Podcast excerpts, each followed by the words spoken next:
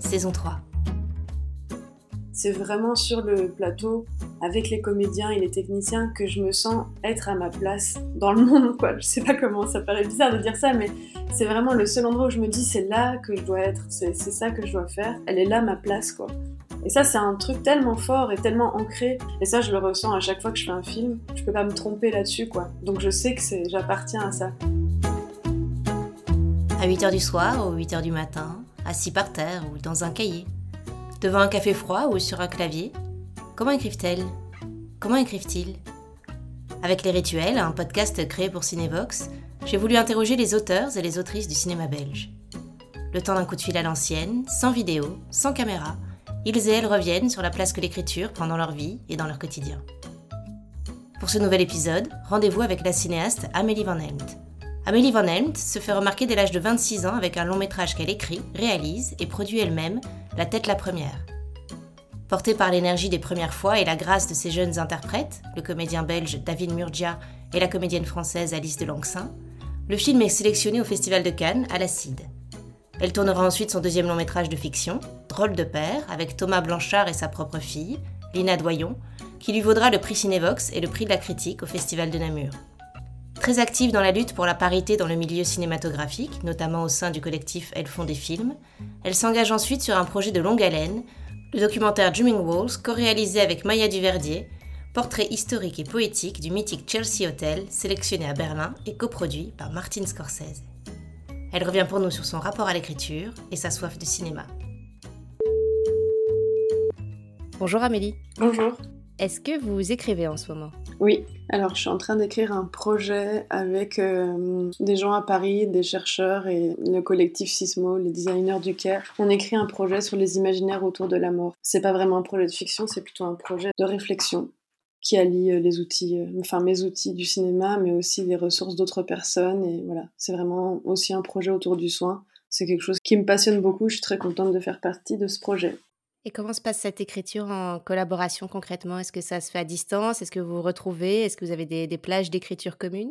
Alors on est au tout début du projet, j'ai eu ma première grande réunion hier, mais euh, c'est un projet, oui, on écrit à distance, on se voit euh, ponctuellement, on a chacun des temps, on a chacune des, c'est plutôt une équipe de femmes d'ailleurs, des ressources euh, différentes. Il y en a qui viennent de la curation contemporaine, il y, a, une personne qui vient vraiment du creative writing, qui est vraiment plutôt sur les, les différentes formes d'écrit, il y a une personne qui plutôt fait de la radio.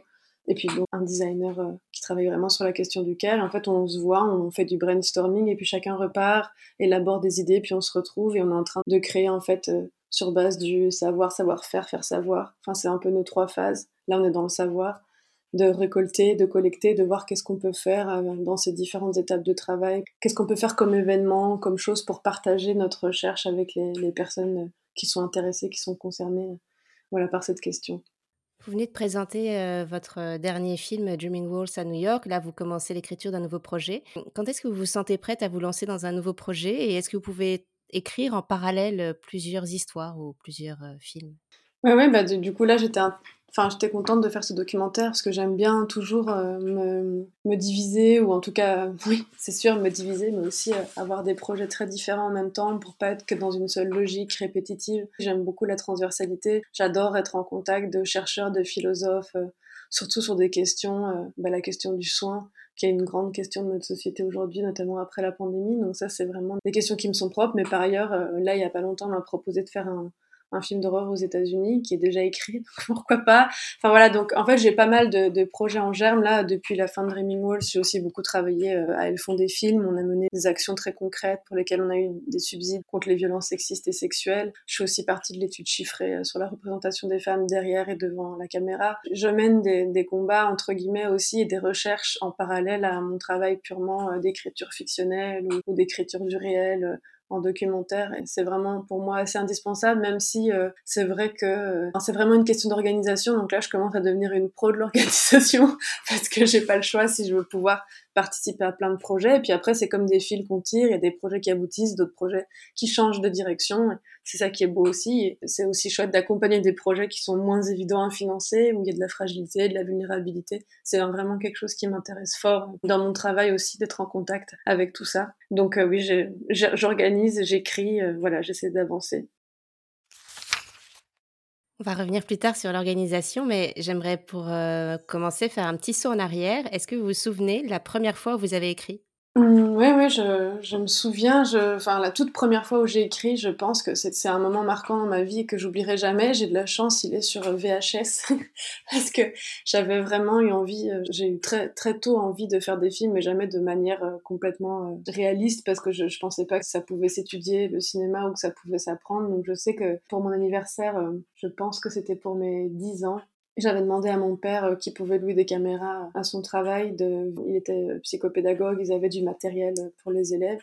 Et du coup, j'avais demandé qu'on ait une caméra pour filmer euh, un scénario que j'avais à peu près écrit pour mon anniversaire. Et donc, du coup, ça s'était fait. Donc, c'était la première fois où j'avais réfléchi consciemment à comment mettre en image des choses. Alors, c'était drôle, c'était un film d'horreur, évidemment, parce que j'habitais tout près d'une forêt et je voulais que chaque personnage ait des choses à faire. Mais du coup, c'est la toute, toute première fois où j'ai écrit en imaginant faire un film. Après, écrire, euh, je pense que cette pratique de l'écriture, je l'ai depuis longtemps, euh, enfant, et des choses comme ça, euh, dans mon journal, que j'ai gardé pendant très longtemps. Donc j'ai toujours eu une pratique de l'écrit, sous différentes formes, un peu brouillon justement. Mais les vraies écritures comme celles dans lesquelles on se plonge quand on écrit des films, qui sont des écritures longues et récurrentes et rituelles presque. Ça a commencé là, disons, mais j'ai pas passé beaucoup de temps à écrire ce scénario évidemment. Mais ça a commencé là et j'ai pris conscience de quelque chose en, faisant ça, je pense. De la pensée en image, en fait, c'est ça. Et je me souviens que je me suis dit après, j'étais dysorthographique, enfin, j'avais pas mal de. qui s'était pas du tout d'ailleurs conscientisé à l'époque, j'avais pas mal de problèmes d'orthographe, d'écriture, de, de, dyslexie. Au début, je voulais être plutôt écrivaine, je me rappelle que je me disais ça quand j'étais enfant. Et euh, quand j'ai compris qu'on pouvait écrire pour de l'image ou mettre en image des mots, ça m'a complètement rassurée. Je me suis dit, ok, si tu n'écris pas de, de livres, au moins tu pourras faire des films, écrire des scénarios, parce qu'en fait, le résultat, ce sera ce qu'on verra. Ce sera pas l'écriture finale, le, livre en papier avec les mots, où j'avais très peur de ça. Du coup, ça m'a, ça m'a soulagée presque. Écrire des images, je trouve ça assez fascinant, quoi. Est-ce que dès le début, vous vous êtes dit que vous vouliez en faire votre métier? Comment est-ce que ça s'est passé et qu'est-ce que vous avez mis en place pour euh, y arriver? Ben en fait, j'ai, oui, j'ai, voulu faire ça depuis toujours, donc je suis un peu perdue. J'ai un peu essayé de faire de la peinture parce que je savais pas que ça pouvait exister. Je pensais que c'était un monde qui était accessible, qui a une élite de personnes qui étaient presque nées euh, cinéastes, disons. J'avais aucune conscience euh, d'école ou de possible endroit d'apprentissage euh, d'écriture ou de réalisation. Et donc, du coup, quand j'étais adolescente, ma sœur aînée, qui a 10 ans de différence avec moi, était à la Louvain-la-Neuve, étudiait la communication, et du coup, elle avait appris qu'il y avait une école de cinéma. Et donc, vers mes 15-16 ans, j'ai su qu'en fait, il y avait un endroit où effectivement on pouvait aller apprendre le cinéma. Donc ça, ça m'a complètement réjouie. Je me suis dit, bon, bah, c'est ça que je veux faire, c'est sûr. En parallèle, ma mère avait trouvé dans une salle d'attente un papier pour des stages de cinéma l'été à Neuchâteau, à l'Académie d'été. Et donc, de mes 16 à 18, avant de rentrer à l'IAD, j'ai fait tous les étés des stages d'image, de son et de montage. Parce que j'étais vraiment mais déterminée euh, à faire du cinéma, quoi. J'étais sûre que c'était ça qu'il me fallait, que c'était ma, ma façon à moi de pouvoir raconter des histoires. De toute façon, raconter des histoires, c'était vraiment ce que je voulais faire euh, le plus que tout au monde. Donc, et j'avais trouvé avec l'image la forme qui pouvait me donner toute une, liberté avec laquelle je me sentais pas à à l'écrit complètement. Et donc du coup, ben, ça a commencé comme ça par des stages et puis euh, les examens d'entrée euh, dès la fin de ma réto. Vous avez donc suivi une formation pour devenir cinéaste, mais suivre une formation et être cinéaste, c'est pas forcément la même chose. À quel moment est-ce que vous avez eu un déclic où vous vous êtes dit euh, cette fois ça y est, euh, c'est vraiment ça mon métier et euh, je suis autrice et cinéaste? Bah, c'est très dur parce qu'en fait j'ai l'impression qu'on se le dit jamais tant qu'on l'a pas vraiment éprouvé dans une certaine forme de longueur. ce qui est, ce qui chouette avec l'école, c'est qu'on peut faire plein d'erreurs et essayer des choses. Mais je me rappelle que donc j'ai très vite travaillé à la RTBF comme réalisatrice ou assistante réelle et puis réalisatrice.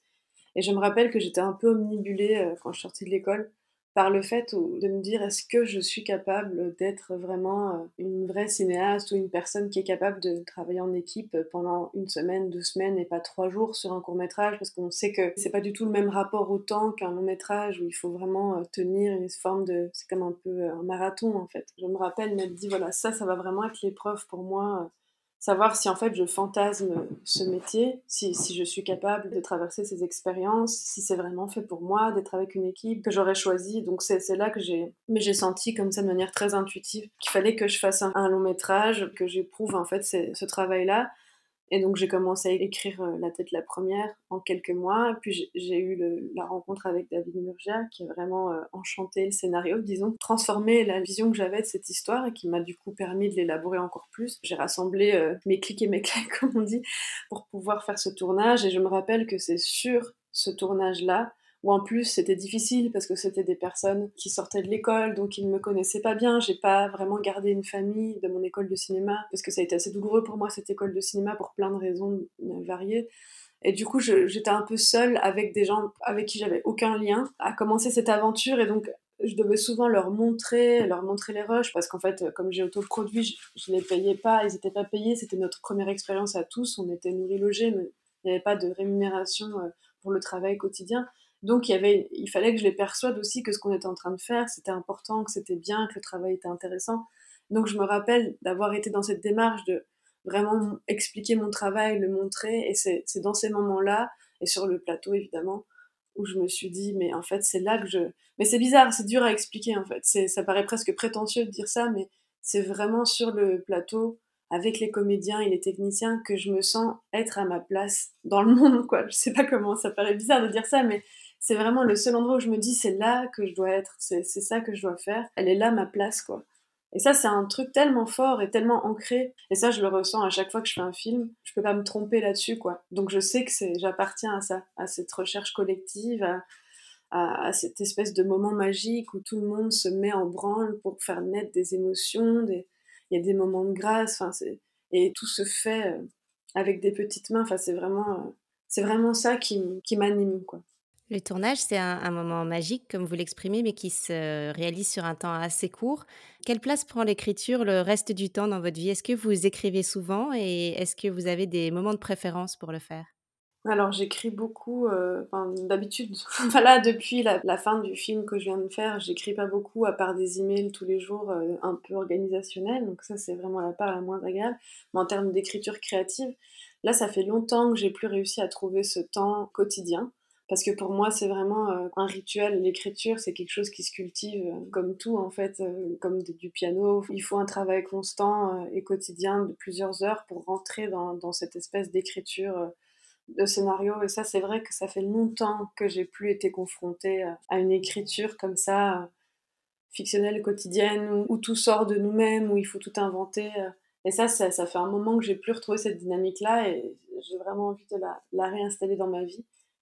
Et pour l'instant, elle n'est pas là. Et c'est vraiment. Euh, alors là, c'est vraiment un temps dédié, quoi. Il faut vraiment faire une place conséquente, d'ailleurs. Euh, il faut vraiment y faire place dans sa vie pour ça. Et pour l'instant, c'est pas le cas chez moi.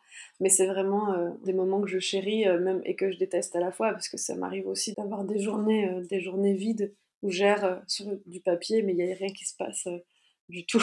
voilà. Et quand cette dynamique est là, j'imagine que c'est une sorte de discipline. Quelle forme prend-elle? Comment est-ce que vous l'organisez? Est-ce que ça doit être par plage de trois heures? Ou est-ce que c'est toute la journée? Est-ce que c'est uniquement le matin? Comment est-ce que dans le temps, vous inscrivez cette, cette pratique? J'aime bien commencer assez tôt. En fait, ce que je fais, c'est que je me lève un peu avant ma fille, donc vers 6 heures, et je, commence d'abord par lire. Je lis souvent un, média qui s'appelle AOC, où il y a notamment enfin, des vrais articles de fond, mais aussi des fictions et avec des styles d'écriture très variés. Donc souvent, d'abord, je prends un peu connaissance de ce qui existe dans le monde, voilà, un peu des nouvelles de la journée en lisant un peu des articles de fond ou un peu des, écritures fictionnelles. Et puis après, ce que je fais en général, c'est que je lis toujours un peu de poésie. C'est un peu une discipline que j'ai, ça m'aide énormément à rentrer dans l'écriture, c'est que je, lis soit des poètes que j'ai trouvés euh, il n'y a pas très longtemps, je suis aussi abonnée à une petite revue, euh, et je prends le temps de lire de la poésie avant de me mettre à écrire. Et puis une fois que voilà, je me suis un peu nourrie euh, de différentes écritures, je me mets moi à écrire, je reprends un peu ma structure ou mon schéma, et je me fixe un peu des objectifs de la journée, où je navigue un peu entre les différentes scènes. Si j'ai fait un plan, je regarde un peu mon plan, et je me dis, ok, aujourd'hui j'ai envie d'écrire telle scène. J'écris pas forcément euh, au préalable, mes, mes premiers films, je les ai vraiment écrits dans la chronologie, sans avoir de plan. Alors maintenant, depuis justement le documentaire, j'aime bien penser les films en, structure et du coup pouvoir, euh, en fonction de mon humeur et tout, passer d'une scène à une autre. Ça, c'est assez ludique. ça permet d'avoir plus de respiration, enfin moi, et de, de, plus voyager dans le récit, quoi. Donc c'est plutôt 3 heures, euh, ouais, de 6, puis après ma fille, je la mène à l'école, mais là maintenant elle est grande, elle ira toute seule, donc de, de 6 à, je dirais, 11 et demi, enfin en tout cas je fais plutôt des demi-journées. L'après-midi j'essaie de plutôt faire des choses pratico-pratiques et de, respirer un peu dehors, mais je, c'est plutôt des matinées, mon travail d'écriture. Comment est-ce que vous installez pour écrire? Est-ce que vous avez des lieux de prédilection? Mmh, En fait, pendant tout un temps, euh, j'ai beaucoup écrit chez moi, du coup, hein, tous mes films précédents, je les ai écrits euh, la plupart du temps à mon bureau. Maintenant, j'aime plus du tout ça, d'écrire à la maison. en fait, j'ai trop été dans la sphère domestique euh, toute ma vie, enfin, jusqu'à présent, dans une dynamique de maman qui écrit, enfin voilà. Et en fait, maintenant, je préfère être d'abord une personne qui écrit avant d'être une maman. Enfin, il y a une espèce de. Ces espaces, en fait, étaient communiquaient trop et du coup les, fois où j'arrivais pas à écrire je faisais des choses pratiques pour la maison donc en fait j'ai vraiment besoin je pense d'un bureau d'écriture, d'un endroit où je, dois, où je dois aller pour faire une chose bien précise qui est écriture.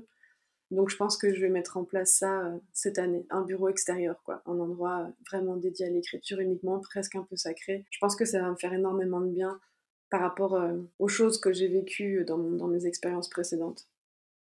Et quels sont vos outils d'écriture? J'imagine que vous écrivez à l'ordinateur, bien sûr, mais est-ce que vous avez aussi des carnets, des post-it, des fiches, d'autres outils qui vous accompagnent pendant vos séances d'écriture? Oui, ben, j'écris souvent sur du papier parce que je ne sais pas pourquoi l'ordinateur, pour moi, il y a un truc, quand on commence à écrire sur l'ordinateur, ça s'organise tout de suite d'une certaine façon. Et en plus, on est tenté d'aller dans des programmes d'écriture de, de. Et donc, du coup, c'est presque définitif très vite, les phrases se mettent bien, tout est dans, au même niveau. Et enfin, moi, j'ai besoin vraiment de passer par le brouillon et l'hésitation, et je trouve que c'est plus facile avec le papier. Donc j'ai une espèce de, carnet que j'utilise et j'ai aussi une espèce de tablette comme ça sur laquelle je peux écrire au, stylet comme si c'était de l'écriture manuscrite et après ça se transforme, euh, si j'en ai envie, euh, en typographie, quoi, une écriture d'ordinateur.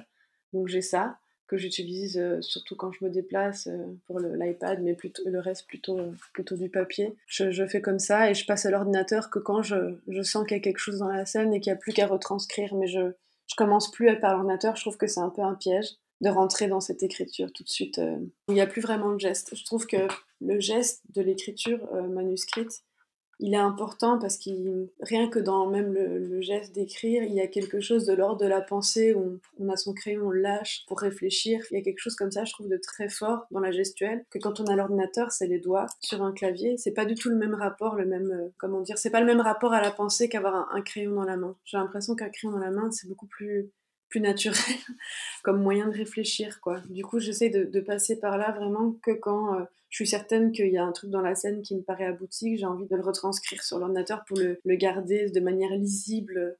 Voilà, parce que je pense que la scène est là et, du coup, c'est le moment de repasser par là. Mais sinon, je suis plutôt dans mon carnet. Et effectivement, euh, une fois que la structure ou le film, comme moi, je pense beaucoup en arborescence, j'ai très très vite besoin de fiches et d'organiser ça. Donc, je fais souvent des post-it de couleurs différentes où il y a une couleur pour un personnage, une couleur pour les actions, une couleur, enfin voilà, parfois pas, enfin parfois ça change, ça dépend de ce que j'écris, mais euh, je passe par des fiches et, par du manuel, enfin de l'écriture manuscrite avant l'ordinateur. Là, on parle à la première personne, mais au début de l'entretien, vous parliez d'une écriture plus collective. Pour vous, est-ce que l'écriture, c'est un sport individuel ou collectif? Comment est-ce que ça se passe et est-ce que vous avez besoin de passer par plusieurs étapes? Ouais, bah en fait, euh, je, bah, j'ai plutôt eu un rapport à l'écriture très solitaire euh, au début euh, de ma carrière, entre guillemets. Et en fait, oui, je, trouve ça hyper intéressant, l'écriture collective, surtout quand c'est des projets. Enfin, moi, j'aime beaucoup quand on me demande de faire des choses qui ne sont pas mes idées propres. quand on me dit, tiens, est-ce que ça t'intéresse de travailler autour des imaginaires de la mort?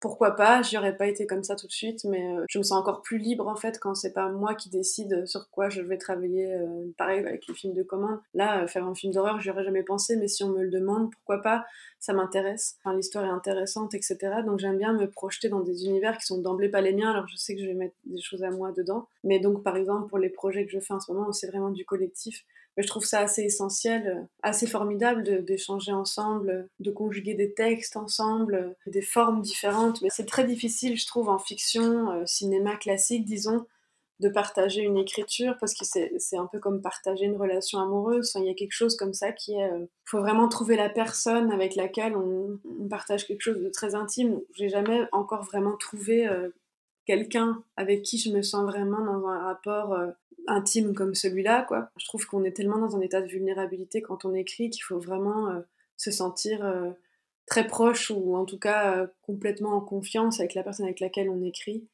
Et j'aime bien aussi pouvoir partager l'enthousiasme quand il y a une super scène. Enfin, donc il faut avoir un rapport assez direct, assez proche. Et ça, j'ai pas encore trouvé. Euh, alors après, des scripts docteurs et tout ça, c'est encore un autre truc. Mais vraiment une écriture partagée euh, à deux ou à trois euh, dans la fiction, ça, j'ai. Pour l'instant, c'est pas quelque chose qui, que j'ai trouvé dans ma vie, mais du coup j'ai ces expériences plus collectives où c'est beaucoup plus libre, il n'y a pas de, de, forme établie, tout peut évoluer, tout peut se transformer, et ça c'est très jouissif comme rapport à l'écriture, à la conception, euh, parce qu'en fait on est beaucoup plus fort à plusieurs cerveaux que tout seul, quoi, ça c'est évident. Vous parliez de vulnérabilité dans l'écriture. Quand vous vous lancez dans un projet de fiction, par exemple, quand est-ce que vous vous sentez prête à le faire lire ou à le partager? Et dans ces cas-là, qui sont vos premiers lecteurs, vos premières lectrices? Ouais, mais la question de la vulnérabilité, c'est une vraie question. Euh, parce que c'est difficile, en fait. Moi, quand j'écris des textes, j'ai très très vite envie de les partager pour sentir un peu ce que ça peut produire chez les autres. Et souvent, je me suis confrontée à, des personnes qui sont pas. Enfin, c'est très dur, en fait, de faire lire un texte en processus, quoi.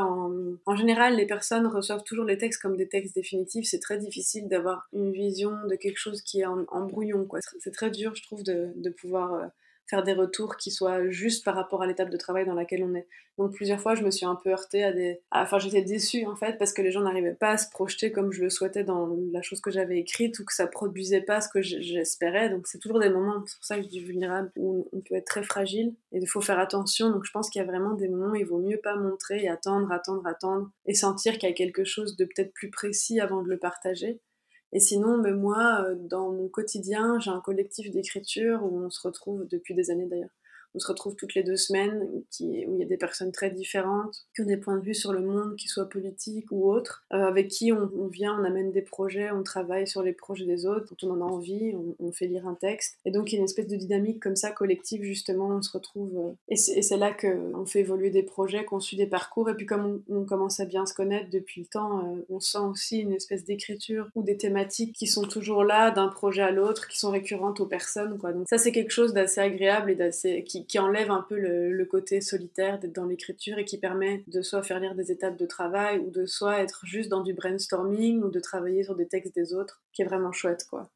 Comment vient l'étincelle d'un projet Où commence l'écriture pour vous euh, Est-ce que c'est un personnage, une scène, une situation, un questionnement? Qu'est-ce qui fait qu'une idée devient un projet? Chez moi, les idées, c'est souvent des intuitions. Enfin, j'aime beaucoup ça. D'ailleurs, j'espère que ça va continuer à être comme ça dans ma vie. Mon premier film, ça a été euh, un jour une intuition comme ça, vouloir et avoir besoin de raconter l'histoire de, cette jeune fille Zoé dans mon premier film. Et en fait, c'est la rencontre avec David qui a concrétisé l'idée, qui a fait que le film a complètement changé de tournure. Pour mon deuxième film, ça a vraiment été le fait d'être maman solo et de, de, regarder ma fille grandir, qui a été un peu le point de départ du projet, parce qu'il fallait que je trouve une façon d'allier mon travail de cinéaste et puis le fait d'être maman solo, qui n'était pas évident. Et puis là, le, Chelsea, c'est arrivé par hasard euh, pendant les projections de ce film que j'ai fait avec ma fille. On a rencontré cet endroit et ces personnes. Et là, ben, j'espère qu'il va se produire de nouveau un peu cette magie, donc on va me solliciter, enfin que la fiction va arriver d'une manière ou d'une autre, euh, par un accident, par une rencontre. Il se trouve qu'on m'a offert un livre, un ami proche m'a offert un livre euh, en disant est-ce que, ce que ça t'intéresserait pas d'en faire un film? Donc j'ai cette idée-là aussi, parce que ça fait longtemps que je voulais justement travailler sur de l'adaptation littéraire. Donc j'ai pas mal de, de, possibles là en ce moment. Il faut juste. Ce qui est plus compliqué pour moi, c'est de vraiment me sentir justement avoir ce moment où je vais me dire ok c'est ça en fait dans lequel je dois me lancer en termes de fiction quoi. Parce que je sais que là il y a une espèce de moment dans lequel je suis où, des personnes attendent un peu que je, je, confirme des choses et je sais que quand je confirme un film de fiction je me dis ok je me lance. Je me lance pour 4 ans le temps que le film soit complètement écrit fait post-produit enfin voilà. Et donc c'est des, des, grosses étapes de vie puis je les ai vues passer là euh, enfin c'est ça allait très vite comme maintenant ma fille a 12 ans c'est aussi un moment où j'ai envie d'être proche d'elle. Donc je, fais, un peu plus attention qu'avant, euh, justement, euh, dans quoi je me lance et pour combien de temps et comment. Donc là, je suis, voilà, un espèce de moment charnière euh, où j'attends un peu un signe qui, va me, qui va me guider sur le prochain projet. Quand vous commencez à écrire, est-ce que vous connaissez déjà la fin ou est-ce que c'est quelque chose qui se dessine au fur et à mesure de l'écriture? Ben, paradoxalement, pour mes, deux fictions, mais j'ai eu euh, aucune idée de la fin, donc j'ai vraiment écrit en chronologie, un peu en écriture automatique, scène après scène.